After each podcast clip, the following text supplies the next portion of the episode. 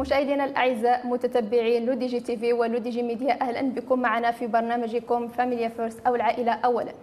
بداية وبكل أسف سوف نترحم على أرواح شهدائنا في الزلزال الذي شهدته منطقة الحوز والأقاليم المجاورة لها ونؤكد على تضامننا المطلق مع إخواننا المتضررين في تلك المنطقة. مشاهدينا اليوم سنتطرق إلى حلقة حول موضوع الأسرة. اولا نظرا لأهمية هذه المؤسسة داخل المجتمع وثانيا للأهمية التي أبانت عليها خلال هذه الحادثة الأليمة التي شهدها المغرب التي أبان من خلالها المغاربة على أنهم أسرة وعائلة وجسدا واحدا. ومن أجل معالجة موضوعنا آه، لحلقة اليوم سوف سوف نرحب بالأستاذة زينب بن حمو. الأستاذة زينب بن حمو كاتبة وباحثة في قضايا المرأة والإصلاح. أستاذة زينب أهلا بكم معنا وشكرا على تلبيتكم للدعوة وقبولكم المشاركة معنا. العفو مرحبا وسهلا. بارك الله فيك الأستاذة الكريمة.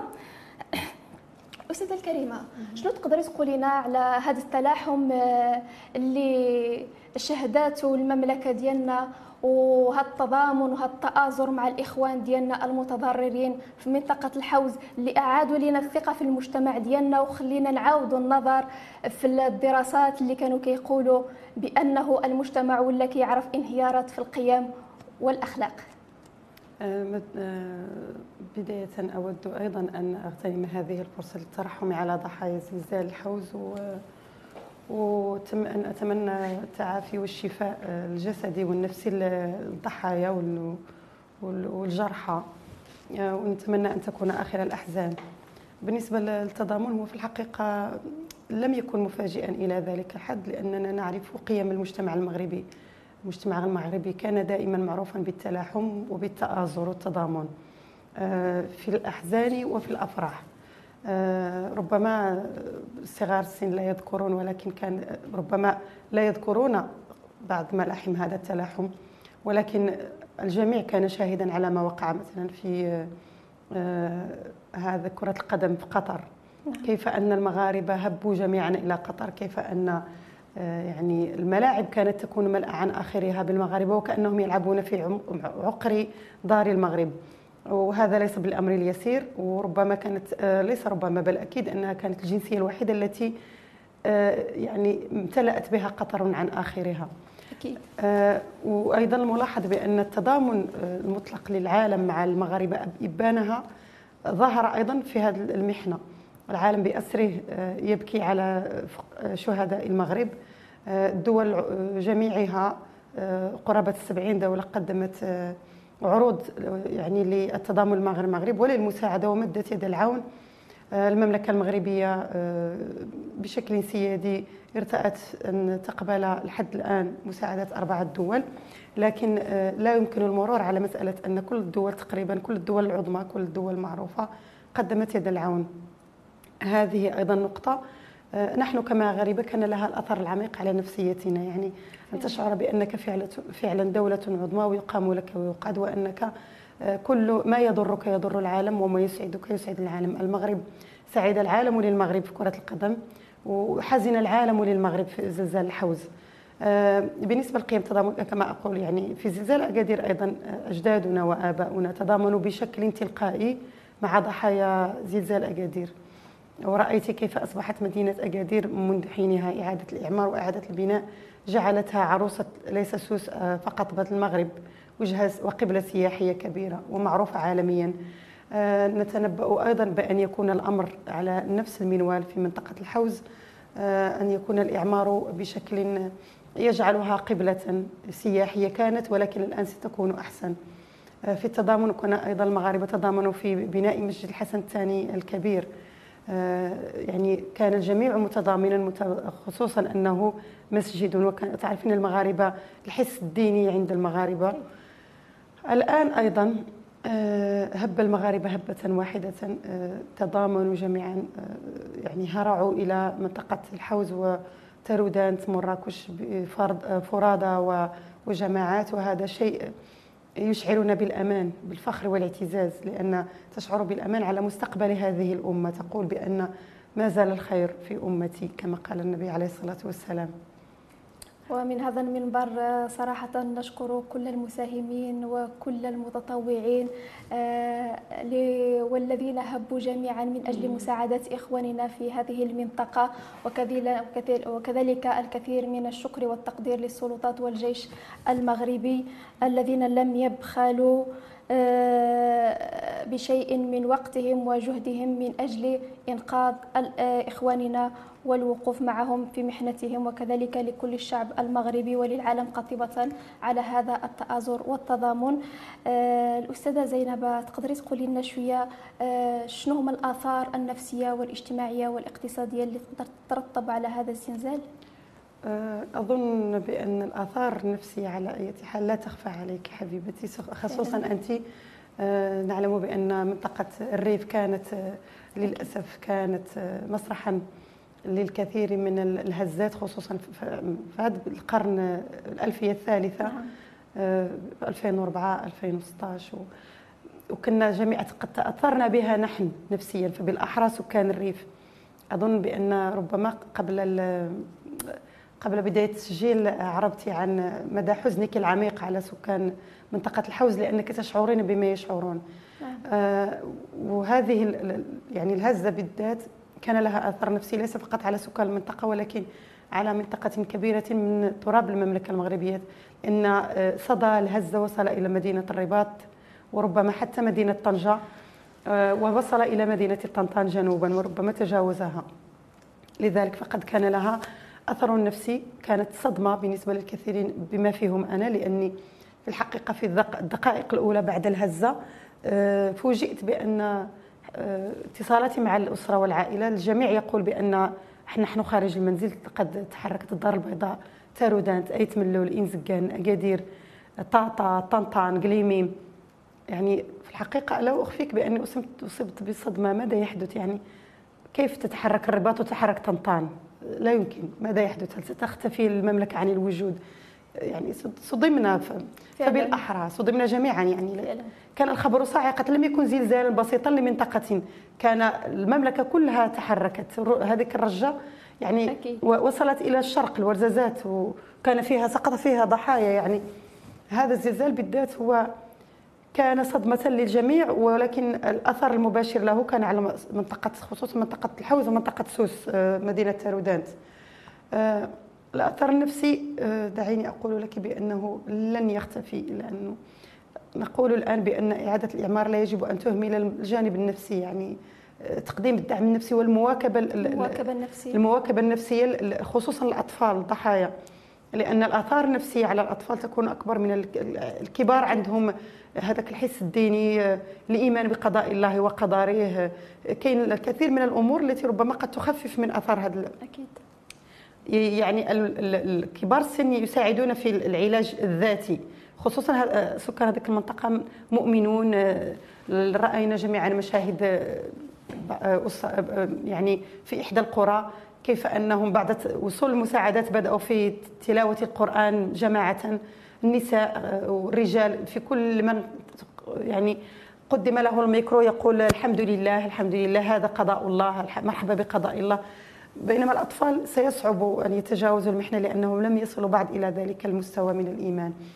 آه، أظن بأن الدولة واعية بهذه المسألة وبمؤسستها وهنا أيضا آه، كما أشرت أود أن أحيي آه، الجيش الملكي وأن أحيي القوات المساعدة وقوات يعني وزارة الصحة الأطباء الممرضين رجال الدرك رجال الشرطة والأمن. يعني قدموا تضحيات كبيرة اشتغلوا صباح مساء 24 ساعة دون توقف يعني نحييهم على مجهوداتهم ونشكرهم على ما يقدمونه. يعني وجود الجيش دائما يشعرنا بالحامي الحمى يشعرنا بالأمان. كنت أقول بأن الدولة واعية بهذه النقطة نقطة المواكبة النفسية للمعطوبين ولضحايا الزلزال.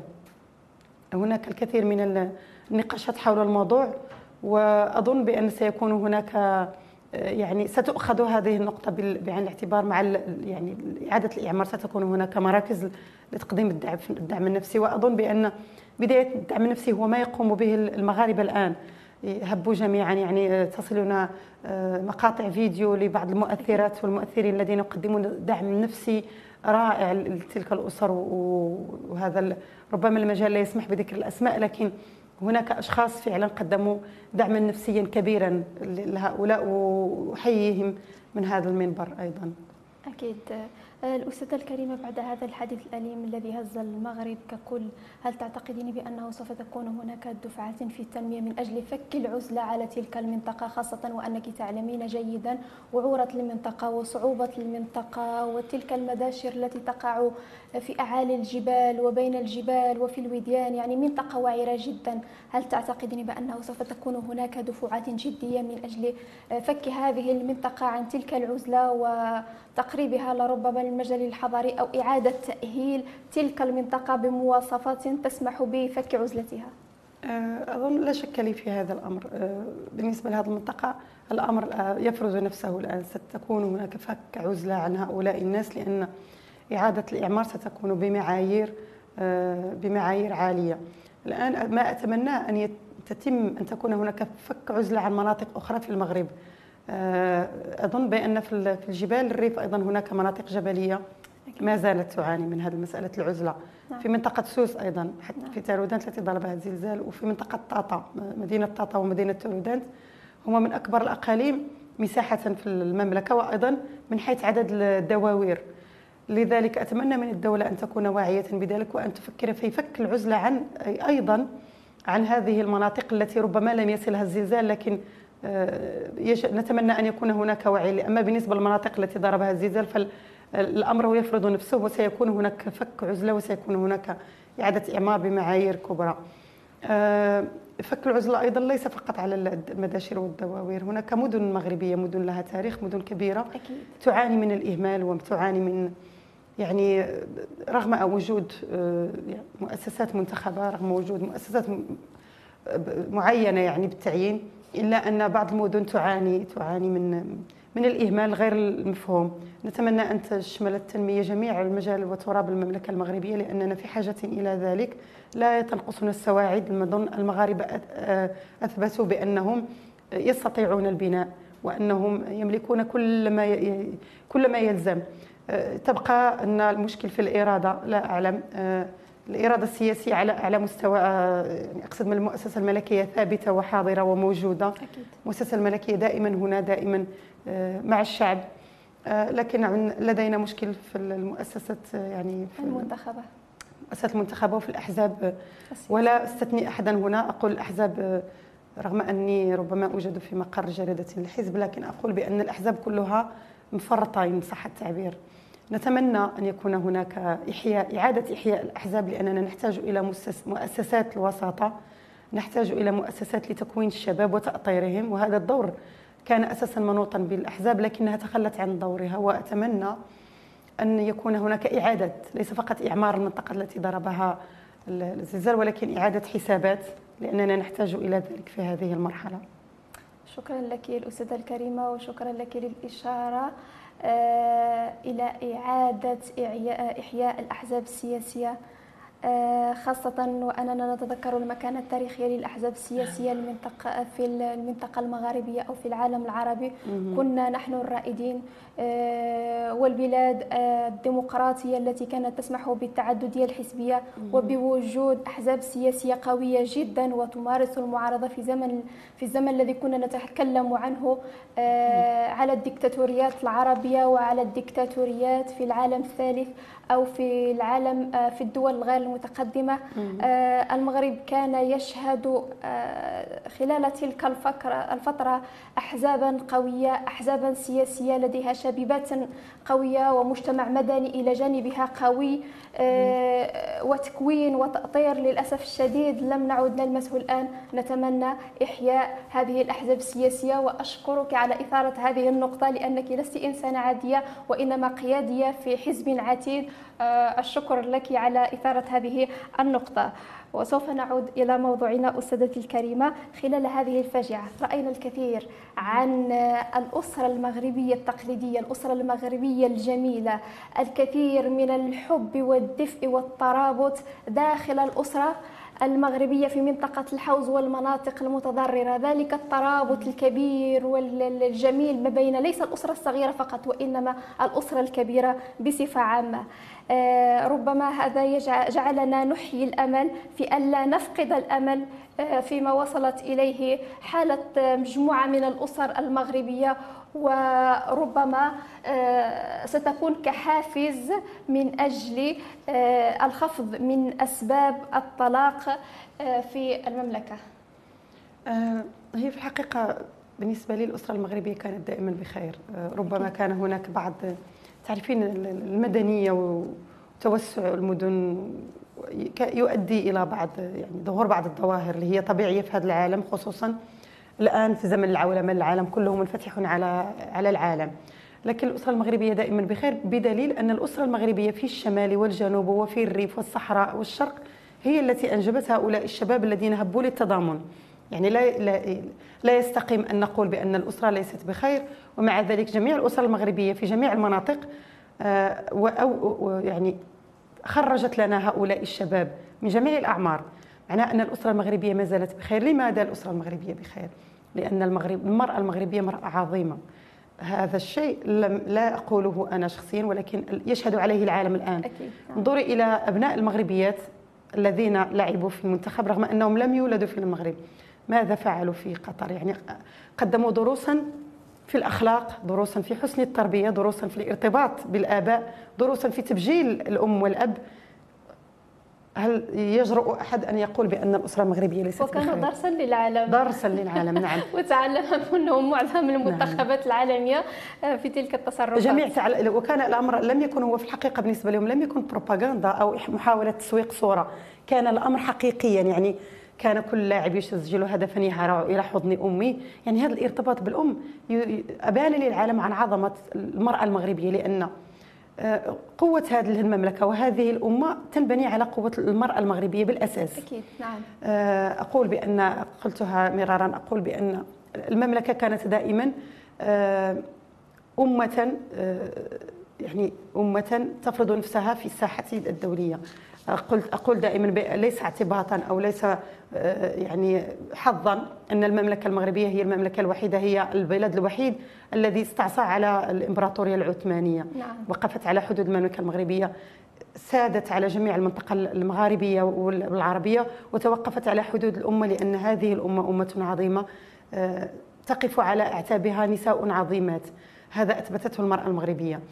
آه، الأسرة في في المناطق اللي التي أشرت إليها منطقة الحوز هي نموذج للأسرة الاسره المغربية أنا أرى نفس النموذج من الأسرة المغربية في الصحراء وأنا متأكدة الأسرة الممتدة لأنه إحنا مازال عندنا منطق الأسرة الممتدة ماشي نعم. الأسرة التي تتكون نواة الأسرة النواة لا ما زال عندنا منطق الأسرة الممتدة عندنا في الصحراء عندكم في الريف في المناطق نعم. الشرقية في المناطق الشمال الشرقي والجنوب الشرقي منطقة سوس آه، المشكل أننا نقوم بتعميم وإسقاط بعض الحالات المنفردة التي توجد خصوصا في المدن الكبرى أو على يعني آه، تقريبا في المدن الكبرى فقط. في المدن الكبرى فقط. نعم. ومع ذلك لا أعمم أيضا في المدن الكبرى نعم لأن نعم أكيد. لذلك أنا ضد فكرة أن يقال بأن الأسرة ليست بالخير. ليس هناك أسرة في العالم بخير أكثر من الأسرة المغربية.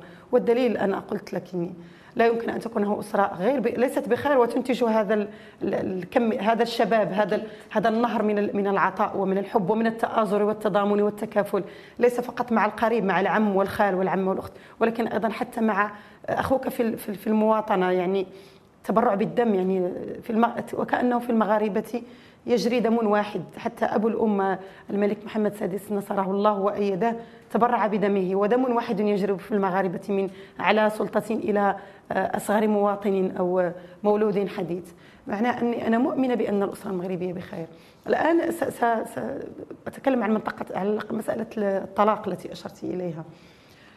هو في الحقيقة نسب الطلاق ليست مرتفعة في المغرب فقط. لا نشكل استثناء في هذه المسألة. يعني في مصر أيضا هناك نسب طلاق مهولة يعني. آه، وهي راجعة بالأساس ليس إلى الأسرة وليس إلى المرأة وليس إلى الرجل. المشكلة راجع بالأساس إلى هذا المسألة العولمة التي جعلت الشعوب منفتحة على غيرها. نعم. آه هذا ما يصلنا من أفلام ومسلسلات ومن أريد فقط أن أوجه رسالة من هذا المنبر.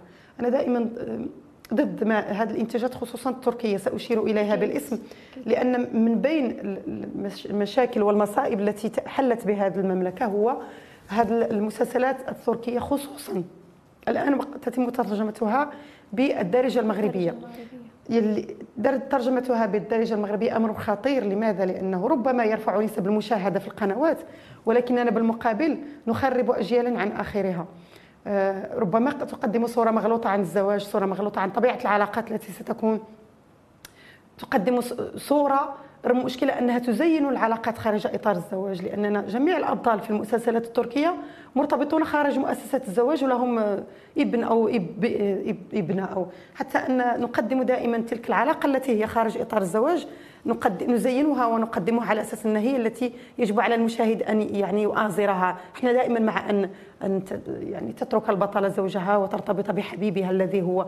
يعني هي أنا لا أفهم في الحقيقة هي تركيا دولة مسلمة في النهاية لكن لا أفهم المنطق انتاجهم أيضا ربما يفكرون فقط في في, في العائد المادي من من هذه المسلسلات. نعم والتسويق الغربي التسويق الغربي ونحن في ربما في المملكة يفكرون فقط في رفع نسب المشاهدة لكن لا يفكرون في تأثير ذلك. هو يقدم صورة معوقة ومشوهة عن الزواج يعني لذلك أهيب بالقائمين على هذه الأجهزة يعني على القنوات.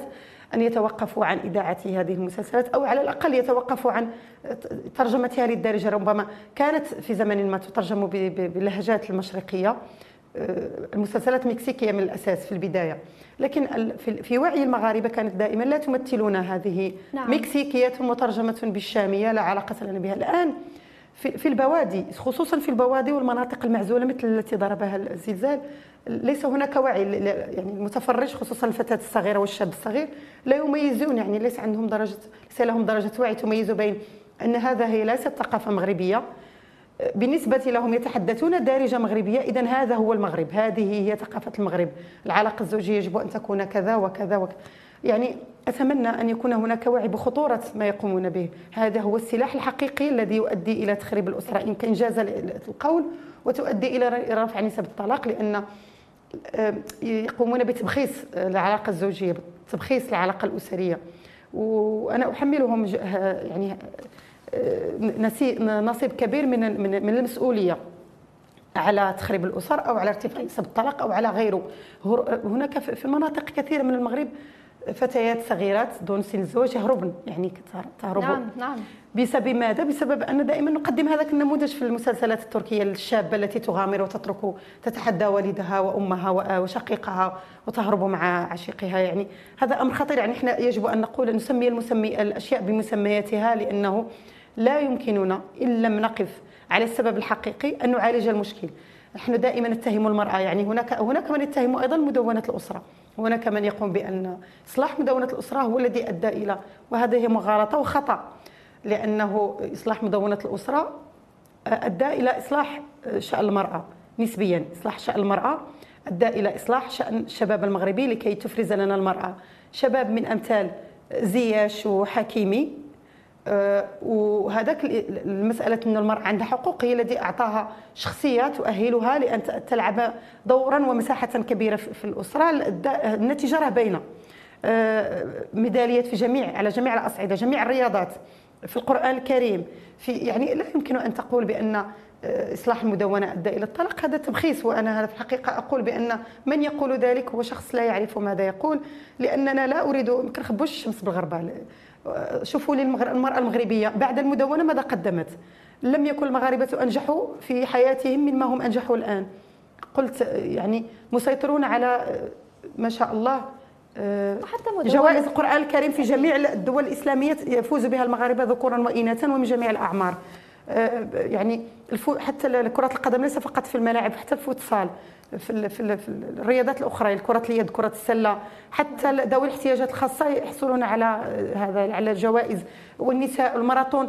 يعني لا أنا لا في الحقيقة لا, لا أفهم لماذا يتم تبخيس مجهودات المرأة المغربية.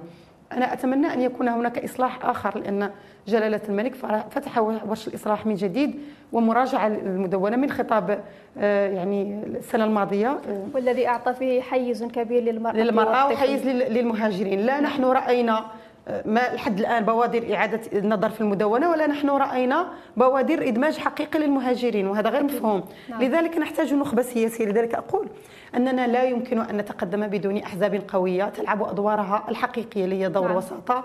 آه، يعني آه، المؤسسة الملكية تعطي إشارات. من يجب أن يقوم بالصياغة هو الأحزاب ولكن الأحزاب مغيبة. لذلك نحتاج إلى تقوية الأحزاب والتقوية لن تكون إلا من داخل الأحزاب. نتمنى من يعني أن يكون هناك بالدور لأن إصلاح الأحزاب الآن لن, يس لن يمكن من داخل الأحزاب لأن تم تخريب الأحزاب وإفراغها من الأطور. يعني أغلبية الأحزاب ويمكن أن أقول كل الأحزاب الآن مفرغة من أطورها اللي كان ممكن أن تقوم بالإصلاح من داخل الأحزاب. إلا من رحم ربك أنا مع كامل احترامي للأحزاب لدي أصدقاء وصديقات يعني مقربون جدا من جميع الأحزاب المغربية سواء في الأغلبية أو في المعارضة. وأكن لهم كامل الإحترام وأعرف بأن يحملون نفس الهم. أنا وإياهم نتقاسم نفس الهم لكني آه، ربما لأني انسحبت. كنت قيادية كما أشرت في وعضوة مكتب سياسي في حزب مغربي لكنني للأسف انسحبت لأنني أشعر بأن العمل من داخل الأحزاب لم يعد ممكنا. لذلك اخترت أن أكون مصلحة من خارج الأحزاب كما قلت لدي الكثير من التدوينات والمقالات في هذا الشأن. يعني جميل.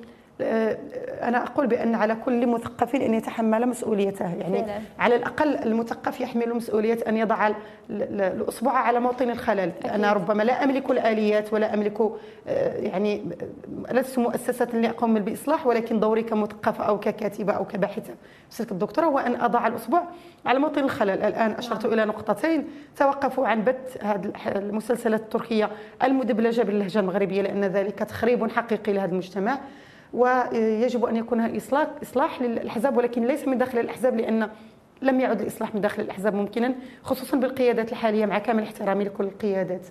لأن القيادات الحالية لماذا؟ لأنها آه، يعني عندها الأولوية هي المصلحة الخاصة. نعم. رأينا لوائح العائلات في الانتخابات. للأسف الشديد. هي آه، شيء مخزي ويبعث على الخجل. ان القيادة التي وقتل المناضلين الحقيقيين من داخل الأحزاب أنا قلت لك أن تم إفراغ الأحزاب من المناضلين نعم. الحقيقيين نعم. الذين سيقوموا سيقودون التغيير الآن تحولت الأحزاب إلى أحزاب أسرية وعائلية هذا أمر مخجل وهذا وصمة عار على جبين هذا كل القيادات الآن في جميع الأحزاب ليس هناك حزب لم يقدم حتى الأحزاب المحافظة مثلا لا يمكن حزب محافظ يقدم زوجته واخته وكذا والأحزاب اليسارية يقدم خليلته وكذا. وحتى في الأحزاب اليسارية الآن يقدم ابنته وابنه. ما يعني ماذا يحصل في المغرب؟ أظن بأن هذا الشعب يستحق احزابا أفضل مما نحن آه، أكيد أكيد. خاصة وانه شعب عظيم آه، نعم. وهذا ما يبين عليه سواء في الأفراح أو في الاقراح في الأطراح نستحق احزابا أحسن من هذه. لدينا كل ما كل ما يلزمه الأمر. لدينا شباب مؤمن بالعطاء مؤمن بالبناء مؤمن بالتضحية لأجل الوطن. فأرجو أن يعني أن يكون صوتنا مسموعا لأني أقول ذلك دائما وأكتب ذلك وأعبر عنه في كل في كل يعني في كل المواقع في القنوات وفي الفيسبوك وفي الجرائد وأتمنى أن يصل الصمت الصوت يجب اتمنى أن يصل. وأنا أيضا أتمنى أن يصل صوتك خاصة وأنك آه، مناضلة إيجابية ولست مناضلة سلبية. أتمنى ذلك. لا لا صراحة فعلا الإنسان المناضل الإيجابي يعني خاصة نأخذ المقترحات ديالو ولا المكامن الخلل اللي كيحط عليهم الإصبع ديالو الإشارات اللي كيشير لهم ماشي ذاك المناضل السلبي أو المنتقد السلبي اللي كينتقد من أجل الانتقاد. أنت حتى إلا انتقدتي كيكون انتقاد بناء. ناضلتي نضال بناء. آه، ماشي كتناضلي يعني من فراغ وإنما تبارك الله سياسية سابقة وقوية وباحثه تبارك الله ما شاء الله عليك نعم. كبيرة وكاتبة كبيرة الصراحه آه، حنايا هادو هما الناس اللي بغينا أننا نبقاو نشوفوهم في الميدان يوميا خاصة آه، بعد انتشار يعني صراحة هاد المؤثرين. كاين مؤثرين إيجابيين مؤثرين آه، اللي عندهم واحد المحتوى زوين ونقي وكيساهم في تثقيف المتتبعين ديالو. ولكن للأسف الشديد كنلقاو بأن المؤثرين السلبيين آه، يعني طغاو على الميدان ما بقاوش كيخليو المكانة للمثقفين آه، أو للمؤثرين الإيجابيين أنهم يبانوا من كثر يعني آه، توسع هاد الناس أو هاد الرقعة ديال المؤثرين السلبيين. وكنتمناو أنهم يلقاو لهم حل خصوصا وأنه مع هذه الحادثة الأليمة ديال الزلزال كنشوف الكثير من النداءات باش أنهم يلقاو لهم حل باش غادي نوقفوا هاد الأمور عند حدها لأن الشعب المغربي شعب مثقف شعب واعي وهذا الشيء معروف عليه يعني على الصعيد العالمي. وكنتمناو أنه ماشي تجي واحد الشريعة اللي هي غتغطي. وهذا الشيء هذه الشريحة اللي كتغطي كتغطي يعني آه، كتغطي على الناس اللي البنائين والناس المثقفين والكفاءات ديالنا.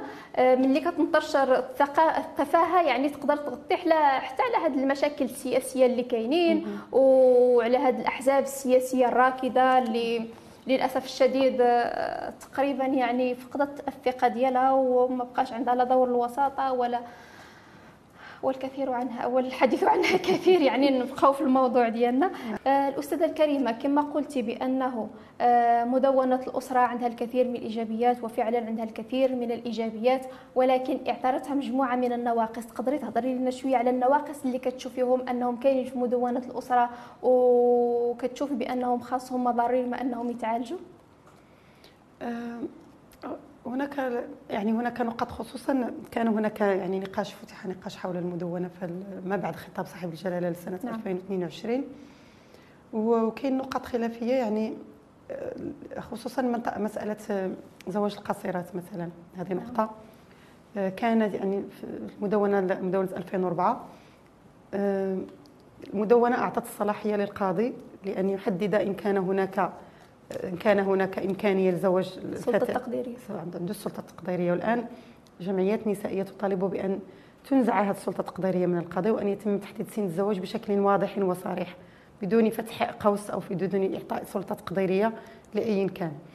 لأن الزواج من سن 18 أظن بأنه مناسب. يكون الإنسان واعيا على أي حال هذه أيضا من بين أسباب الطلاق. نعم. وأن الزواج عن غير وعي. شنو غادي ناخذ حنايا كأمة من شخص تزوج في سن صغيرة. غادي يوصل واحد المرحلة غادي تفتح له العينين غادي يقول بأن حياتي ليست هذه أريد أن أبدأ حياتي من جديد وأخرب أسرة عن أكملها لكي يبدأ حياته من جديد. فالاولى أن نترك الشباب على الأقل سن 18 على الأقل لإنهاء مرحلة الدراسة الثانوية أن الدراسة مهمة. تحدثوا عن الوعي ليس هناك وعي بدون قراءة وبدون دراسة. لذلك أنا أظن بأنه سن 18 إحنا مشكلتنا أننا نقوم بإسقاط ما يحدث ما حدث في السنوات ولا في العصور القديمة على العصر الحالي. الناس في العصور القديمة لم تكن مثل الناس في هذا العصر. آه، حتى سن ماشي غير سن الزواج سن آه، في الزمن الماضي حين يصل الشخص إلى الأربعين يبدو أنه شخص في الأربعين. الآن في سن الأربعين يبدو وكانه في العشرين. أكيد نعم. يعني متوسط سن الزواج يجب حتى هو يرتفع متوسط سن الإنجاب نعم. متوسط العمر هو براسه كان الإنسان كيوصل 30 راه وصل لمنتصف العمر. الآن راه في الخمسين. راه مازال ما شاء الله يعطي مازال ما شاء الله. يجب استحضار هذه المسائل كل هذه المتغيرات كلها يجب استحضارها لا يجب أن نقف عند سن الزواج بالضبط ونقولوا كانت الفتيات تتزوج في سن 12 سنة أو 13 سنة. غير في بداية القرن ال 19 ولا القرن العشرين تختلف تماما عن 12 سنة في هذا العمر. 12 سنة الآن راه بحالها بحال بنت أربع سنين. أكيد نعم. يعني إحنا نريد أسر أسر حقيقية لذلك يجب أن تبنى على أسس حقيقية اللي هي يجب احترام سن الزواج القانونيه يجب تشجيع تمدرس الذكور والإناث على كل. يجب الحرص على أنه على الأقل يكونوا كملوا المستوى الثانوي. بعد ذلك لمن أراد متابعة دراسته فليفعل ولمن يراد الزواج فليفعل. أنا أحمل المسؤولية في في هذا الأمر الجسم القضائي لأنه للأسف هذيك السلطة التقديرية التي أعطيت للقاضي استغلها اسوء استغلال. أنا حضرت في ندوة في كلية علوم التربية مؤخرا نعم. وقاضي أعطى شهادة قال بأنه آه، واحد ما بغاش القاضي يعطي للفتاة المعينة. لإذن جاء أبوها وقال للقاضي بأني أنا ما عنديش الموارد الماليه من أين سأصرف على هذه البنت؟ وعندي فتيات اخريات وعندي أبناء آخرين ان لم تزوجها فإنني سأبعثها للاشتغال في المدينة أو لا لا أعلم سأدعوها تخرج إلى الشارع. أنا في الحقيقة لم أفهم منطق هذاك القاضي لأنه هنا يجب أن تتدخل الدولة. ليس الحل بأن تنجب الأبناء ثم تهدد القاضي ولا تهدد المجتمع بأن سأطلقهم إلى الشارع. نعم. أو سأ... يجب اولا أن يكون واعي هذا الشخص بأنه يجب أن يكون هناك وعي بتحديد النسل. أنا ليست لدي القدرة على يعني أن أن تكون لدي أسرة كبيرة مثلا من عشرة أشخاص فلا اكتفي بإبنين أو بنت. ما ماشي غنولدهم أنا ومن بعد نمشي نقول لا تزوجها لأنني ما عنديش منين نصرف عليها. أكيد. ماشي لا يمكن أن أجعل تلك الفتاة تذهب تذهب هي ضحية. قرار الإنجاب ديال الأب والأم.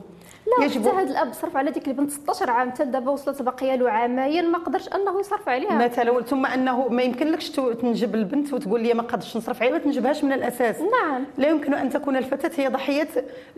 هنا يجب أن يتدخل الإعلام لنشر التوعية بأنه على الأسر أن تلتزم بعدد ابناء يعني يتماشى قدراتها. للأسف عندنا في هذه المنطقة في هذه النقطة بالضبط عندنا مشكل ديال أنه ضعف الوعي ما كاينش وعي. نعم. وكاين الناس اللي كينشروا ديك المسألة بأنه تناسلوا تكاثروا فإني مباهن بكم الأمم. هذا حديث آه، كل واحد كيجيب خيره آه مثلا. وهذا منطق مغلوط لأنه أكيد. هذاك الاسر الفقيرة هي بالضبط اللي كتؤمن بهذا الحديث وتنجب للأسف. وكتخرج لنا ماشي غير فتيات آه، كيتزوجوا في هذاك أقل من السن ولكن أيضا كتنجب لنا شباب الله يهديهم شبان خارجون عن عن عن إطار القانون ويعني السرقات والاغتصابات والتحرشات كثير من الأمور يعني يجب معالجة أقول دائما يجب معالجة الأساس الأساس اللي هو التوعية وهذيك المرأة ديال تحديد النسل. ومن مسألة أن خص يكون الوعي بأن من مصلحة المجتمع أن يتزوج الشاب والفتاة في السن القانونية. هناك أيضا مسألة آه، اقتسام الممتلكات المتحصلة ما بعد الزواج. نعم. هنا هذه المسألة كيقولوا بأن خاص يكون فيها عقد مرافق يكون عقد مستقل. كيوقعوه الزوجين إلا بغاو يمكن يمكن كاع يوقعوه قبل العقد ولا أثناء العقد ولكن رفعا للحرج يتم توقيع توقيعه بشكل مستقل خارج تفاديا لأي إحراج. ولكن كنقول ما خصش يكون هذا اختياري يجب أن يكون مفروضا لأنه من الظلم أن الأمرأة كتبني مع شخص كتبدا معاه من الصفر. سورتو المغاربة كيتزوجوا في سن صغيرة. يكون هناك بناء بناء أسرة تنجب الأطفال تربي وتعلم وتقف على مسائل الأسرة والزوج وتساعد بجهدها كتضحي كتفنى صحتها. كيوصلوا ل 50 ولا؟ الزوج يقول بأن لا أنا الآن وصلت إلى مستوى وموقع لا تناسبني الزوجة السابقة لأنها عروبية بلدية ما كتفهمش ما كتعرفش ما كت لا لا يشرفني أن يعني أظهر بها إلى المجتمع الذي وصلت. فبالتالي كيكون خيار أنه كيضحي هنا يجرني هذا إلى نقطة أخرى اللي هي مصيبة. لماذا يكون هناك تطليق؟ مثلا دابا كيقولوا بأن ليس هناك تعدد المدونة راه ما وقفت مدة مدونة الأسرة ديال 2004 راه لم تمنع التعدد علاش؟ نعم. لأن الرجل كيضع يضع المرأة في الاختيار. إما أنك تقبلي التعدد إما أن أطلقك. وما الذي يحدث؟ ملي كتمشي قدام القاضي كتقول ما بغيتش نطلق كيدوز القاضي المسطرة التطليق مباشرة. هذا حيف هو الاخطر هذا حيف هذه نقطة نعم. أيضا فيها خلافية. هذيك النقطة جرتني لهذه ديال. واش أنا إلى صافي فنيت شبابي وحملت وولدت وشرفت وطيحت صحتي ملي غادي يبغي يتزوج عليا وقلت له لا. اش كيدير القاضي جزاه الله خيرا. كيدوزني مسطرة التطليق مباشرة. هذه النقطة خصها تحيد. ما بغيتش نتزوج ما بغيتش ما بغيتش نعدد. اذا ما يعددش. إلا أن يكون هناك الا بغيت الترضية مناسبة لذاك الشيء اللي قدمت ليه. وهنا كيجي مسألة اقتسام الممتلكات. هذاك الرجل منين خديته ما لم يكن لديه إلا لم يكن حتى موظفا ربما. كاين اللي كتزوجوا ليس حتى موظف. كتوقف معاه وهذا ملي كيتوظف وكيترقى في ملي كيوصل هو الكاتب عام ولا وزير راه وقعت عندنا في الحكومة الحكومة الأولى ديال ما بعد الدستور. نعم. إن وزير يعني ارتبط بمدلكته وهذيك المراه اللي وصلتك الاستئذان اللي ما كنتيش كتحلم به. يعني هذا المنطق كيقول لك بأن اقتسام الممتلكات هو من علاش؟ لأن ملي كتقتسم الممتلكات راك ما عطيت لمراتك بالضرورة ولكن أيضا لأبنائك أن الأمور دائما تحضن على أبنائها وهذه معروفة. لماذا يعني تضيع أبنائك وزوجتك؟ لماذا؟ لأن من حقك تعيش حياتك هذا الشيء ولكن الا ما بغات المرأة ما بغات والسلام ختام معنى هذه النقطة ديال اقتسام الممتلكات يجب أن تكون أن يكون هذاك العقد المرافق للعقد الزواج أن يكون مفروضا لا يجب أن يكون اختياريا. ومسألة التطليق المباشر من بعد التعدد يجب أن يكون إلغاء التعدد في هذا لأنه حيف وظلم. في المدونة أن يكون لا يجب أن يكون ملي كنفتحوا شي نافذة تعرف القانون مملوء بالثغرات. هذيك الثغرات القانون تصبح هي القانون بحد عينه.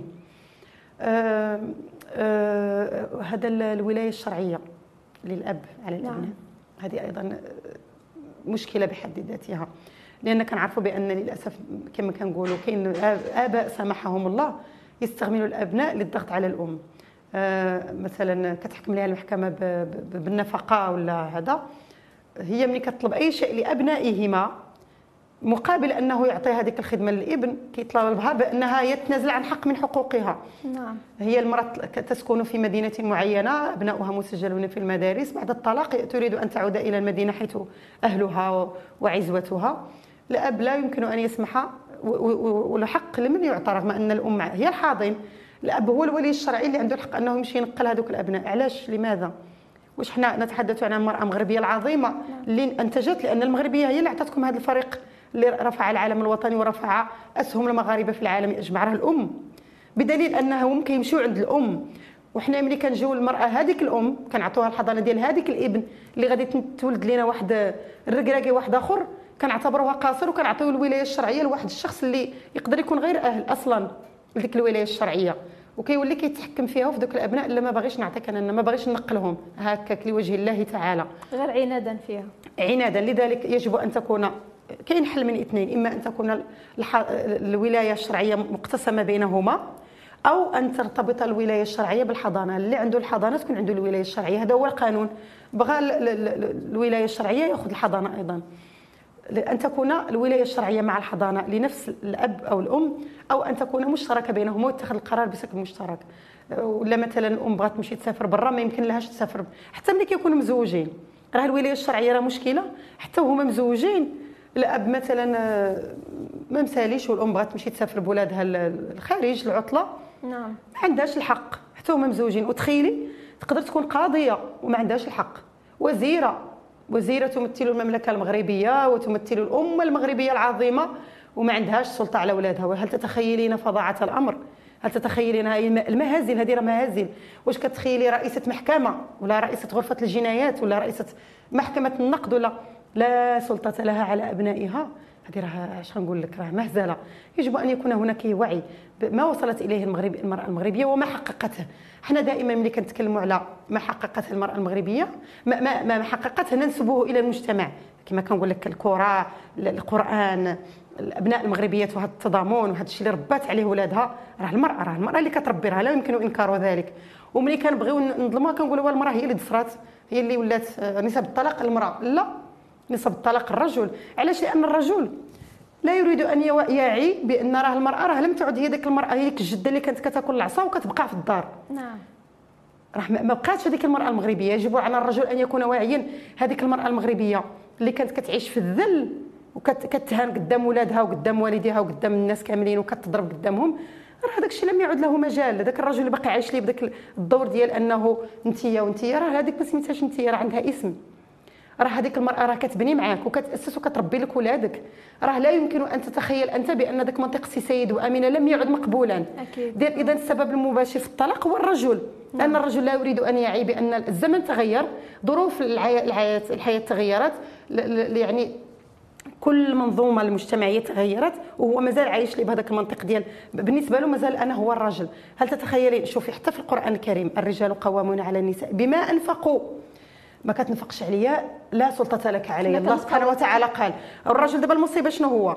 أنه كيجلس في الدار وكتمشي المراه تضرب تخدم في لوزينات وتمشي تخدم في الحدود وتمشي تهز حمالة وتمشي تخدم في الدار وكتجيب له كتجيب تعول الأسرة تعول الأبناء وتعوله هو شخصيا وكتحط له فلوس الكارو فوق الطبلة. كيقول لها أنا هو الراجل أنا هاد أنا أنا بيني وبينك كنقول راه هذا هو هذا هو هذا هو الرسائل اللي خصها تقال في الإعلام. باش الرجل يفيق شوية من غيبته. الشريف الله عز وجل قال في الذكر الحكيم بما أنفقوا الرجال قوامون. ماشي ويل للمصلين. راه ما يمكنلاش نوقفوا عند ويل للمصلين إذا نحبسوا الصلاة. راه لا يمكن أن نقف عند الرجال قوامون على النساء. بما أنفقوا وما بما فضل الله بعضهم على بعض. هذاك اللي كيصلفوا اللي كينفق هو اللي يفضلوا الله. المرأة كتنفق عليك وراه هي اللي خسرت تولي تحكمك. هذا هو قانون. قانون شريعة الله هي هذه. ولكن ليس هناك من يملئ الجرأة لأن ليقول ذلك. راه حتى واحد ما عمرش واحد شارينا لهذه النقطة. الله عز وجل هو اللي عارف أنا كنفق عليك وعلى ولادك. إذا أنا اللي عندي السلطة. ولكن باقي الناس للأسف قلة الوعي كتخلي الناس يقنعوا المرأة بأنه أنت كتمشي تفيقي مع ثلاثة الصباح وتركبي في الكاميون وتركبي في البيكوبات وتمشي تخدمي في الفيرمات وتمشي تكرفصي وتجي تصرفي على ولادك وعلى دارك وعلى راجلك وتحطي ليه فلوس الدخان فوق يعني الماء دابا يجي يقول لك أنا الراجل أنا كنحكمك لا لا لا ما ديريش هذا هذا راه هذا راه البؤس بحد ذاته حتى الديني ما هو ديني. يكون هناك تفسير مغلوط للنصوص الدينية. للأسف الشديد. أنا كنقول لك في مناطق مغرب في المغرب ما زال الرجل يمارس السلطة القهرية على المرأة ويمنعها من زيارة أهلها رغم أن الله عز وجل لم يأمرنا إلا بالبر بالوالدين. راه ما طلبك لا تبري لا راجلك لا خوك لا عمك لا جدك الوالدين. ومع ذلك هناك بعض الأحاديث صحيحة اللي كتقول له آه، بأنه لو أن الله زعما لو أن الرسول كان بغى يأمر شي حد يأمر عليه الصلاة والسلام بالسجود لغير الله راه امرته بالسجود لزوجه. واحد الشيء راه ضد القرآن ما يمكنش. واش الله عز وجل ما غاديش يقول؟ راه الله أمرنا بطاعه وبر الوالدين. يجي واحد ولد الناس اللي رابطني به فقط عقد يقدر يتحلب في أي لحظة ويقول لي ما نمشيش عند أمي اللي هي في فراش الموت. وأنا شخصيا كنت حضرت هذه الحالة ديال واحد السيدة كنت كنعرفها في, في, في منذ زمان دخلت في واحد اكتئاب حاد مزمن بقي ملازما لها لسنوات لأنها امها كانت كتموت وراجلها قال لها لا ما تمشيش أنا ما بغيتش بكل بساطة. ماتت امها وما حضرت لهاش وما شافتهاش وتأزمت المرأة. تخيلي هذه الأزمة اللي تكون فيها هذه المرأة. وهذا الظلم الذي مورس على المرأة بنصوص دينية لا ما أنزل الله بها من سلطان. القرآن يقول وقضى ربك ألا تعبدوا إلا إياه وبالوالدين إحسانا. إما يبلغن عندك الكبر أحدهما أو كلاهما فلا تقل لهما أف ولا تنهرهما وقل لهما قولا كريما صدق الله العظيم. ويجي واحد يقول لك لا لا لا راه لو كنا بغينا نامرك تسجدي كنت سجدتي هذا ظلم. هذا ظلم. لأن إحنا إلا كنا بغينا ناخذ السيرة النبوية فلنأخذ تعامل النبي عليه الصلاة والسلام مع زوجاته. الرسول عليه الصلاة والسلام من حبه لخديجة رضي الله عنها لم يت... لم يعدد لم يتزوج على أمنا خديجة نهائيا. وهو هي أم أبنائه جميعا. من ماتوا ومن عاشوا. من بعد تزوج بعد أمنا خديجة. معناه أن الزوجة الأولى شوفي فضل الزوجة الأولى. إلا كنتوا بغيتوا تاخذوا لنا من الدين فخذوا لنا من النبي عليه الصلاة والسلام. حنا بغينا سيدي تاخذوا لنا من النبي الذي احترم أمنا خديجة ولم يعدد رغم أنها كانت أكبر منه سنا حتى توفاها الله. بعد ذلك تزوج وتطلق وهذا حق. انت سيدي حتى أنت إلا ديك المرأة بغاها الله مرحبا وسهلا. تزوج وتطلق أو دخل اقنعها وأعطيها ما تستحقه. إن وافقت لم توافق فليس لك الحق. نعم. ثم أن التعدد ما كاينش في الدين. ولن تعدلوا قارين اللغة العربية يك الله عز وجل قال ولن تعدلوا ولو شرط التعدد هو العدل. جاكم من الأخر وقال لكم ولن تعدلوا ولو حرصتم. ما كاينش العدل. ولو حرصتم. ما كاينش العدل. اذا ما كاينش تعدد. انتهى الأمر. دونك أنا كنقول لك راه حنا ملي كنبغيو نناقشوا راه ما يمكنناش نبقاو نناقشوا الأمور بسطحية. يجب أن نملك الجرأة للنقاش العميق. أنا بغيت نناقش في ديك النصوص الدينية اللي أنتم كتهددوني بها ديك النصوص الدينية التي تجعل دائما المرأة في مرتبة أقل وكتمشيو تقلبوا على شي نص حديث ضعيف ضعيف وحديث أحد واحد واحد اللي رواه كتجي كتحكمني به لن يفلح قوم ولو أمرهم من مرئ الله يا ودي منين جبتي هذا الحديث؟ حديث ضعيف حديث أحد. هاد الألمان لم يفلحوا. وهاد الدول الإسكندنافية اللي هي اللي متصدرة العالم في كل شيء لم يفلحوا. معنى أن حتى الدين أنتم المشكلة راه في رأسك هذه القضية كتجرنا إلى نقطة أخرى اللي هي كنقولوا بأن ارتفعت نسب الإلحاد بين الشباب العرب. آه علاش؟ نعم. لأنه نعم لأنه وسائل التواصل الاجتماعي فتحت بوابة المعرفة عن آخرها. الثورة المعرفية ولا الثورة ماشي وسائل التواصل الاجتماعي عذرا ولكن ثورة الانترنت فتحت باب المعرفة عن المصراعي وفتحت ورفعت درجة الوعي. ولات الشاب يتساءل كيفاش كتقول لي لم يفلح قوم وراوا امرهم المرأة. وكنشوف الان ألمانيا المستشاره ميركل اش دارت فيه. وكنشوف الرجال شنو داروا في العرب. الرؤساء الرجال ماذا فعلوا بالأمم العربية والدول العربية. كنشوف ميركل وغيرها. هو كيجيبوا شي نص يلتفي مع الواقع أنا راه كنشوف نتائج حكم المرأة. ولا كتجيب لي لو أمرت امرا بالسجود ولا كتجيب لي حديث كيقول لي بأن اللي كيخسر الصلاة هو المرأة والكلب والحمار. وما يمكنش واحد كيحترم راسو كيحترم امه كيعرف الدين الحق وكيعرف علاقة الرسول عليه الصلاة والسلام بالمرأة. أن يقول بأن واش واش النبي الذي كان يقدر المرأة ويبجلها؟ غادي يقول هذا الحديث هذا. علاش لا تريدون الحديث في هذه الأمور؟ خصنا نتكلموا واش أنتم كتجيبوا لنا هذاك الرسول الذي كان يحترم المرأة ولم ينهار امرأة ولم يضربها ولم يقهر امرأة وأحب خديجة ولم يتزوج عليها حتى ماتت. تجي تقول لي بأنه يقول لكم غتخسر خديجة غتخسر الصلاة. حيت ملي كنتكلموا على المرأة نتحدث أيضا عن أمهات المؤمنين. إحنا ما كاينش في الإسلام راه قلنا لا فرق بين عربي وعجمي إلا بالتقوى. نساء النبي عليه الصلاة والسلام مفضلهن الله ولكن في النهاية راه نساء المؤمنين. تجي تقول لي بأنها تخسر الصلاة راه. هل أمنا خديجة كانت كتخسر الصلاة النبي عليه الصلاة والسلام؟ حاشا. بغيت نقول لك لأن المنطق راه هذا هو المشكلة أننا لا ناخذ الحديث الذي يجب أن نخوض فيه اللي هو أجونا لهذوك الأحاديث التي تخرب اللي كتخرب. السيدي القرآن يقول قوامون بما أنفقوا. اذا من ينفق هو القوام. المرأة تنفق الآن؟ راه آخر إحصائيات كانت عندي ديال الاسر المغربية التي تعولها نساء 19% وأنا من 2019 والآن أجزم هذه احصائيات ديال الرسمية ديال ديال ديال التخطيط ديال قولي لي مندوبيه الساميه التخطيط. آه، ربما الان أكيد أنا متأكدة بأن النسب تجاوزت ذلك. وتجي تقنعني بأن هذه النساء التي تعولها المرأة يجي واحد يقول لها واحد ذكر ويقول لها أنا الرجل ما تمشيش عند أمك ما تمشيش عند باك ما تخرجيش ما تدخليش.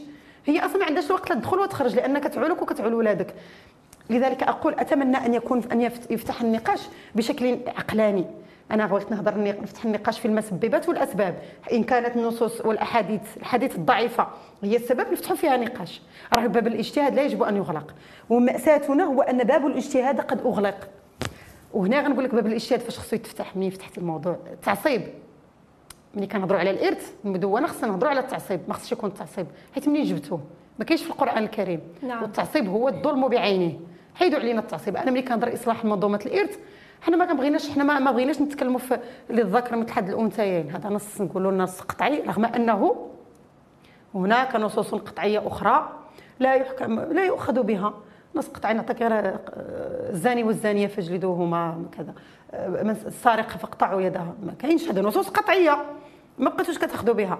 سيدي مسامحينكم. تجي حتى لعندنا حنايا وتقولوا لا سيدي نص قطعي في الإرث حيت هما فيما كتكون حاجة مرتبطة بالمرأة لا نص قطعي. وإن كان غير حديثا ضعيفا لا لا الدين الدين يقول. حتى هاد اللي كيسميو ريوسهم بأنهم محافظين. ديما كيجيبوا هاد الخصوصيات من هاد الخصوصيات كيسلطوا الضوء على هاد القضية ديال الإرث وكيتهجموا علينا بها باش أنهم كما قلتي قبيلة يخبيو الشمس بالغربال باش يمشيو للتعدد ديك الزوجيه زواج أنا مستعده الحقوق ديال المرأة الحقوق ديال الطفل الولاية الشرعية. ولكن هو إلا كانوا عنده ممتلكات وكانوا عنده غير البنات وما كانش عنده الوقت الولد باش غيزممهم الولاد البنات كاملين باش العائلة ما غتسديش معاها لأنه هو عارف مزيان. هو عارف. لأنه قبل ما غيدخل في الطراب غتهجم العائلة شوفي راه دابا مشكلتنا هي تسويق المغالطات. راه قلت لك ملي غنبغيو نفتحوا نقاش يجب أن نفتح نقاشا بجرأة نعم. لأن قلت لك حنا فيما كنهضروا عن مسألة دينية ينظر إليك يتم تكفيرك وينظرك إليك أنك زنديق سيدي أنا أنا أنا راه كندير بحث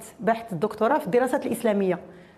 حتى واحد ما يناقش معي هذاك القرآن كنقراوه كاملين والحديث كنقراوه كاملين. والله اعطانا الله عز وجل يقول فلا تعقلون فلا يتفكرون فلا يتدبرون. القرآن يحثنا على التفكر والتدبر والتعقل. وأنا أعطاني الله عقل والله يرحم رباني وقراني. أريد أن أدخل معكم في هذاك النقاش راه ما يمكنش تحكمني ب... في كل مرة يتعلق الأمر بمصلحة المرأة اللي هي في النهاية مصلحة الأسرة ومصلحة المجتمع. نعم. كيجيبوا لك حديث ضعيف ولا حديث أحد وكيقول لك لا ما يمكنناش نغيروا هذاك الحديث. علاش يا سيدي؟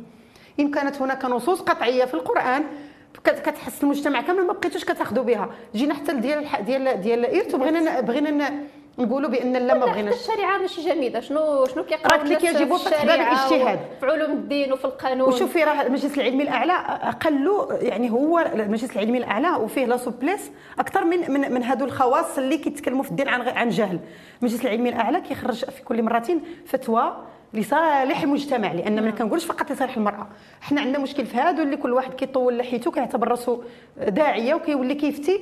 وكما قلتي للأسف وسائل التواصل الاجتماعي أعطت صوتا لمن لا يستحق. المؤثرين راه ماشي فقط المؤثرين هادو الشباب راه المؤثرين حتى هادو أصحاب اللحى. اللي ولاو نعم. كل مرة كيدخلوا لينا كي كي كيوجهوا لنا المجتمع لواحد النقطة مظلمة وكيحاولوا يصوروا لنا الدين وكأنه أنزل فقط لقمع وكبت والمجتمع بصفه عامة. هادو راه خصهم يدار لهم حد. لأنهم كيفتيو عن غير وجه حق عندنا دار الإفتاء عندنا المجلس العلمي الأعلى وعندنا إمارة المؤمنين. ليس لك حق في أن تفتي. ماشي كل واحد يطلق لحيته ويشد الميكرو ويبدأ كيفتي. والمشكل كيقلب الناس على الدولة. كيولي كيقول لهم أصلا هذيك هذيك المؤسسات الدو ديال الدولة اللي هي منوط بها الإفتاء راه راه كافرة أصلا أساسا. وهذا خصو يدار حد. أما المؤثرين الآخرين هذاك راه شوفي درجة وعي المجتمع المغربي الحمد لله طالعة. بدليل أن هذوك المؤثرين شكون تواجه معاهم؟ سي سي المجتمع المغربي هو اللي تواجه معاهم. هو اللي طالب الدولة بأن تتخذ الإجراءات ضدهم وهو اللي خلى الشرطة ذهبت يعني قامت بالقبض على مجرم كان تحرش بفتاة ولا شي حاجة بحال هكا في المناطق نعم. معناه أنه المجتمع المغربي ما شاء الله في الحزة كيبين لك بأن لا ما كاينش كاين وعي. بدليل أن شكون اللي وقف لهذوك المؤثرين ولا أشباه المؤثرين؟ لأن المؤثرين انتبهي راه فيهم أشخاص. أنا شخصيا كنتابعهم. ما شاء الله أطباء نعم. ودكاتره وأطباء ومهندسين ومتخصصين في المجال الإلكتروني وفي جميع المجالات واساتذه أساتذة من جميع يعني من الابتدائي وانت طالع معناها أنه مؤثرين. إحنا كنحتاجوهم لأن كيمارسوا واحد عندهم واحد الدور مهم. ولكن المجتمع قادر انه شوفي في ايامات الراحه الفراغ. راه كلشي كيتبع دوك المؤثرين والمؤثرات. في وقت الحزة المجتمع هو اللي قلب عليهم. المجتمع هو اللي مارس عليهم السلطة الرقابة والوصايه وكيقول للشرطه الله يخليك. الضابطه القضائية دير خدمتك أختي راه كاين واحد المؤثر. سبدي شكون اللي نور الضابطه القضائيه عليهم؟ راه المجتمع. معناه انه المجتمع المغربي في ايامات الراحة كيتابع دوك المؤثرين وكيرفع عليهم نسب هذا. ولكن في ايامات الحرب ولا في ايامات الزلزال ولا هو المجتمع هو الأول كيكلاسيهم وكيطالب الشرطة بأنها تمارس دورها وان توقفهم عند حدهم. لذلك أنا متفائلة جدا مستقبل المجتمع المغربي لأنه بين بأنه عنده درجة الرقي عالية درجة الوعي عالية درجة درجة أش نقول لك راه أمة عظيمة بكل اختصار. الآن يمكن راه يمكن نبقاو نتحدثوا هنايا حتى نعم الأستاذة الكريمة.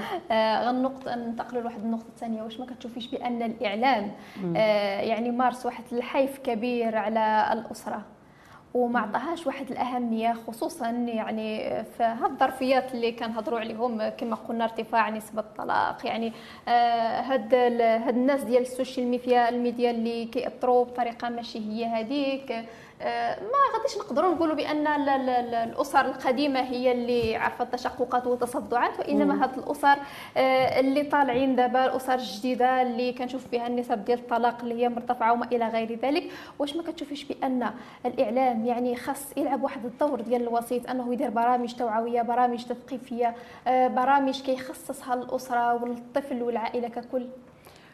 زعما لأكون موضوعية لا أعتقد بأن الإعلام لأن مؤخرا ظهرت عندنا يعني برامج إعلامية سواء في الراديو سواء على أه، القنوات التلفزيونية المغربية سواء العامة ولا الخاصة. كاين برامج زعما أه، يمكن غنقول على الأولى كاين برامج سياسية وتوعوية وثقافية على الثانية على جميع القنوات يمكن ثمانية القنوات ما شاء الله وعلى قناة Medi1 TV كاين برامج يعني برامج كتناقش نقاشات عميقة. ولكن المشكل أن ما يمكنناش نحملوا الإعلام هذا المسؤولية لوحده. لماذا؟ لأن أيضا الضيوف يتحملون المسؤولية. علاش؟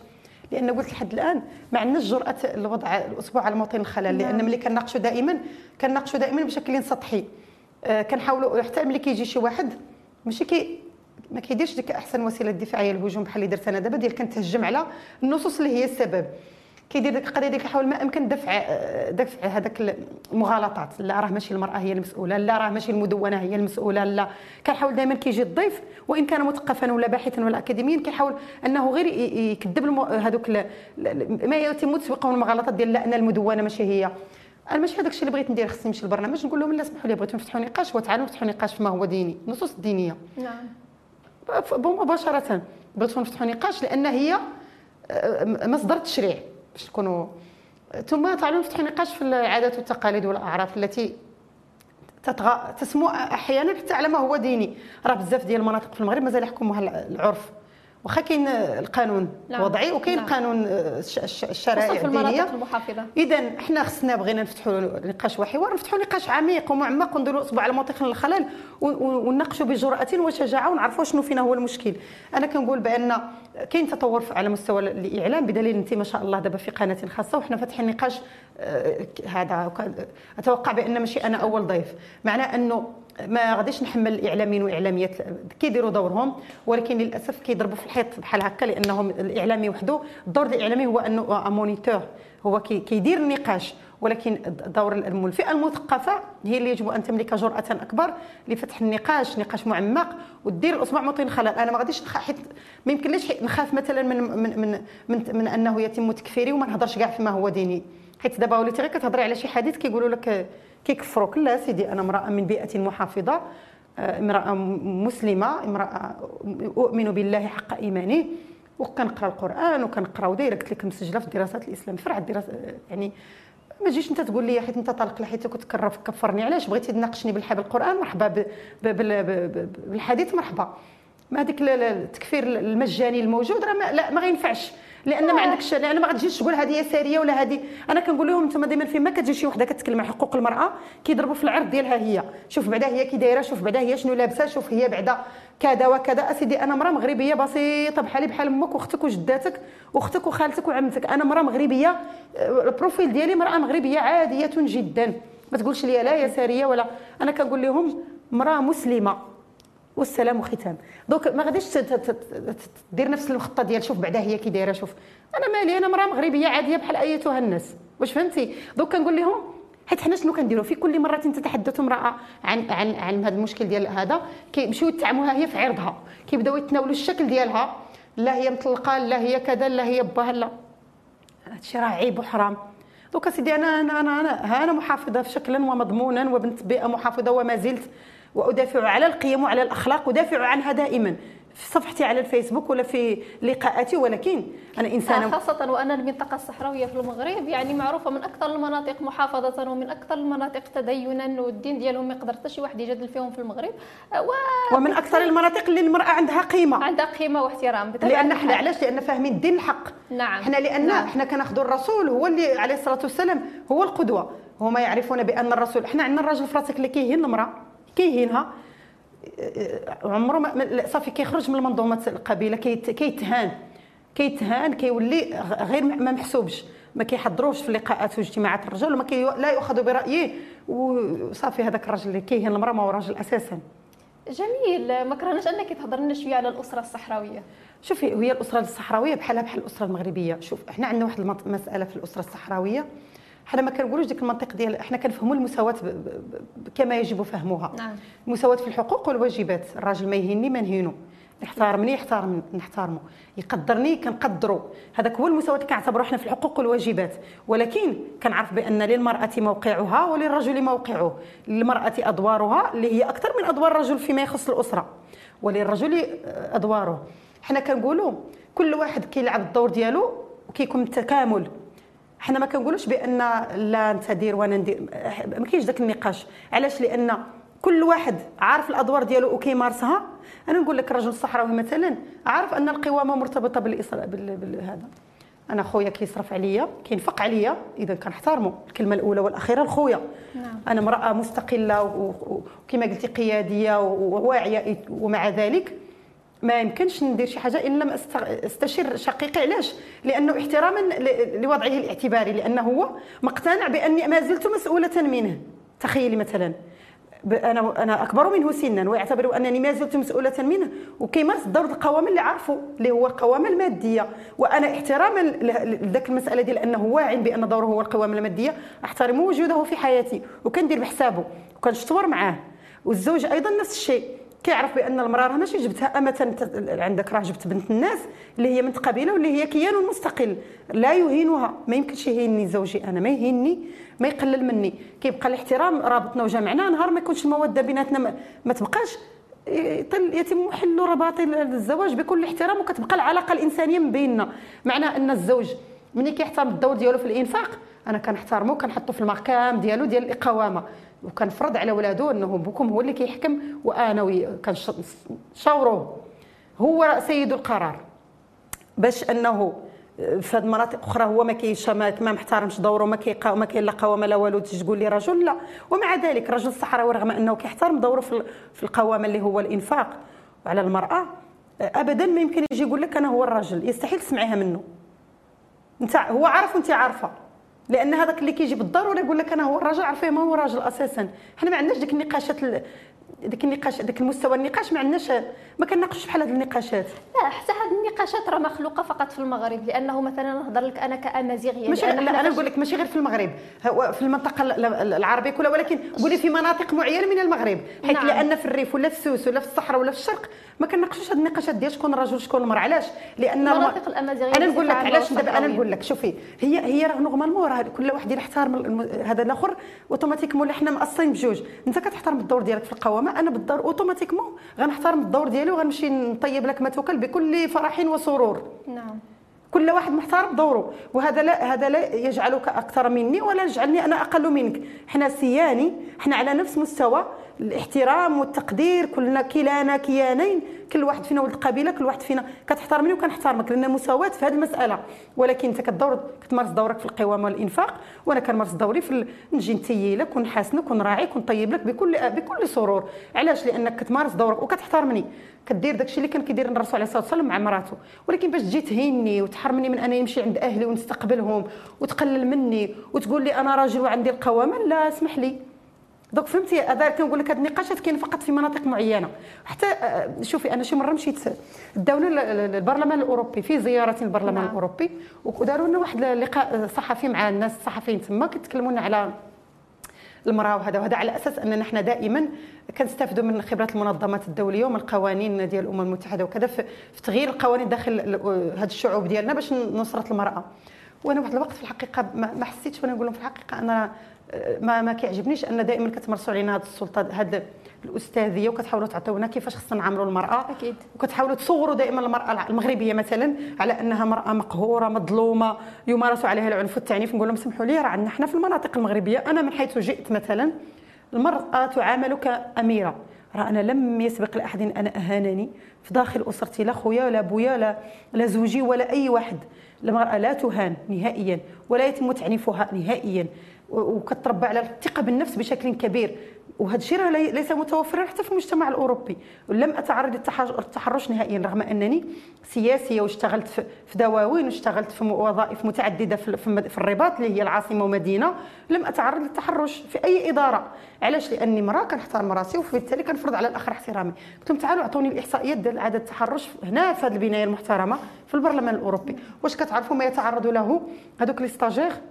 متمرنات ما يتعرضنا له من السياسيين الكبار اللي كيفتوا علينا ما تعرضنا له من تحرش. ومن المديرين الكبار هنايا. اعطوني الإحصائيات الله يجازيكم. هل تتعرفون ما تعرضوا لتحرش المرأة في البيت الأبيض؟ راه شفتوا من الرؤساء. آه، هل تعرفون؟ ما زعما اي إحنا قلنا بأن بغينا نرفعوا من المرأة في المجتمع العالم ولكن ما تمارسوش عليها هاد نعم. حتى نسب العنف. شاركت في ندوة في ندوة دولية في قاضي عياد. كانوا معنا عمداء كليات من من الحوض الأبيض المتوسط من ألمانيا أيضا من فرنسا لا فرنسا ربي ما كان معنا من ألمانيا من إيطاليا من من إسبانيا ومن ليبيا ومن الجزائر وتونس والمغرب وموريتانيا. تخيلي أن هذوك اللي جاوا يحضروا معنا من ألمانيا ومن هذا قالوا لنا إلا جيتي تشوفي. أعتذر. قالوا بأنه حنا عندنا ما كاينش عنف. بقينا حنا كنضحكوا. قلنا لهم هذه النسب كاملة اللي قلنا لكم. قال لك لا لأن الرجل في المغرب وصلنا لواحد النتيجة بأن الرجل في المغرب ملي كيعنف مراته كيكون رد فعل على ظروف معينة. ربما عنده مشاكل في العمل ربما هي استفزاته ربما عنده نعم. مشكل ربما نعم. عنده مشكل الورث مع خوته. كاين سبب دائما اللي هو كي اللي كيخليه يعنفها. داكشي علاش كيضرب في المرأة والمرأة كتمشي دير certificat وكت قال لك حنا الرجل عندنا يمارس العنف مع سبق الاصرار والترصد avec préméditation كيمشي كيضرب المرأة في المناطق اللي ما غتبانش الضربه كيضربها مثلا هنا. واخا كتمشي للسبيطار في حين ما كتزرق ما كتخضر ما كتجرح ما كت نعم. راه تقدر تقسم لها الكبدة ولا دير لها ان في المعدة وما باينش. هذا كيتسمى إجرام ماشي هذا هذاك قال راه حنا أنا قلت لك منين؟ هما قالوها لنا هذو راه عمداء كليات وأساتذة باحثين. في المانيا قال لك نسب العنف الزوجي سواء من من من الخطيب ولا الرفيق ولا ولا ولا الزوج تتزوج تتجاوز 40% في إسبانيا واحدة من كل ثلاث نساء يتعرضن للعنف كتوفى. في فرنسا الإحصائيات مهولة ديال عدد الوفيات في كل سنة. كنظن في 2021 يمكن ولا 21 كان تقريبا بقرابة 300 مراه ماتت بالعنف الزوجي. donc هاد هاد المسألة اللي أنا عندي داك le privilège ديال أنني كنتلاقى باحثين وكذا وكذا كتولي كتخليني كنهضر على المجتمع ديالي بواحد الواقعيه ومصداقيه كنقول كاين عنف ولكن ما كاينش في المغرب كامل. كاين مناطق في المغرب فيها فيها عنف بحكم العادات في المغرب. بحكم, بحكم العادات والتقاليد. نعم. كاين عنف مثلا في المدن الكبرى بحكم ظروف الحياة والإكراهات الاقتصادية. ما نعممش على المغرب كامل. وما نبغيش حد يجي يمارس عليا. هذا غير بعجالة وصافي. كنتمنى أننا ما نكونش طولنا. لا لا لا بالعكس صراحة الحلقة كانت معك قيمة وكنشكرك عليها صراحة.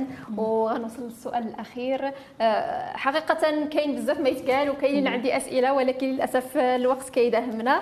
آه، بغيتك استاذه تقولي لي التصور ديالك دابا المدونة الأسرة خاصة وأننا يمكن ولو أنه ما كيبانوش الملامح الكبرى ولكن راه دازت عام على الخطاب ديال صاحب الجلالة اللي دعا فيه لاصلاح مدونة الأسرة. كنتمنى منك ككاتبة وباحثة و آه، واحدة من المجتمع المدني والقائدات فيه والرياضيات أنك تقولي لنا التصور ديالكم حول آه، مدونة الأسرة المرتقب إصلاحها. هو الحقيقة ماشي تصوري الشخصي ولكن كما أخبرتك بعد خطاب صاحب الجلالة السنة الماضية في في غشت لا في خطاب العرش السنة الماضية. 31 غشت جو 30 خطاب العرش. يوليوز. يعني نعم. donc كنقول إن اللي حدد هذا التصور هو المنظمات النسائية والمنظمات الحقوقية اللي دارت فتحت ورش فتحت نقاش وفتحت اورش ديال صياغة مقترحات وتم رفعها. آه، كما قلت لك النقاط الخلافية راه واضحة. آه، هن الولاية الشرعية تزويج القاصرات اقتسام الممتلكات آه، donc هاد surtout هاد النقط الثلاثه نعم. هاد النقط هي اللي فيها هي اللي فيها خلاف وهي اللي بغيناها انها ت... أنها ت... يعاد النظر فيها. آه، وصياغتها بشكل لا يفتح الباب على هذيك النوافذ الصغيرة اللي في النهاية كتخرب لنا كل شيء. آه، صياغة هذاك القانون ديال اقتسام الممتلكات يجب أن يكون اجباريا. زواج القاصرات يجب أن يكون هناك مادة واضحة المعالم اللي كتمنع زواج القاصرات. الولاية الشرعية يجب أن تكون في أثناء الزواج للزوجين الاثنين وبعد الطلاق أن يكون اختيارين إما أن يكون يتم تحديد الولاية الشرعية للحاضن أو أن تكون أيضا مشتركة. آه ثم ما عرفتش شنو هو اللي قلت الولاية الشرعية واقتسام الممتلكات زواج القاصرات مسألة الإرث. إحنا ما بغيناش نفتحوا نقاش مباشرة رغم أنه يمكن تفتح فيه نقاش ما دام أن كثير من النصوص القطعية آه، تم يعني تجاوزها ولكن بما أن صاحب الجلالة قال لا أحل حراما ولا أحرم حلالا كنقولوا سيدي حيدوا لنا غير التعصيب اللي هو ما أنزل الله به من سلطان ما كاينش في القرآن يجب فتح باب الاجتهاد في هذه النقطة. وكنتمنى من الأحزاب أن تتحمل مسؤوليتها لأنها لسوء حظنا هي اللي ستكون حاملة لمشاريع الإصلاح. ولكن لحد الآن لا حياه لمن تنادي. أتمنى أن يكون هناك تدخل من خارج الأحزاب ليتم إصلاح الأحزاب. آه شكرا جزيلا الأستاذة الكريمة على تلبيتك للدعوه آه ومشاهدينا الأعزاء وصلنا لنهاية الحلقة. وكنقولوا آه بأنه راه ما يمكنش أنه تكون عندنا أسرة سليمة إلى ما كانش أسرة مبنية على المساواة بين جميع الأفراد. وإن شاء الله إلى الحلقة القادمة.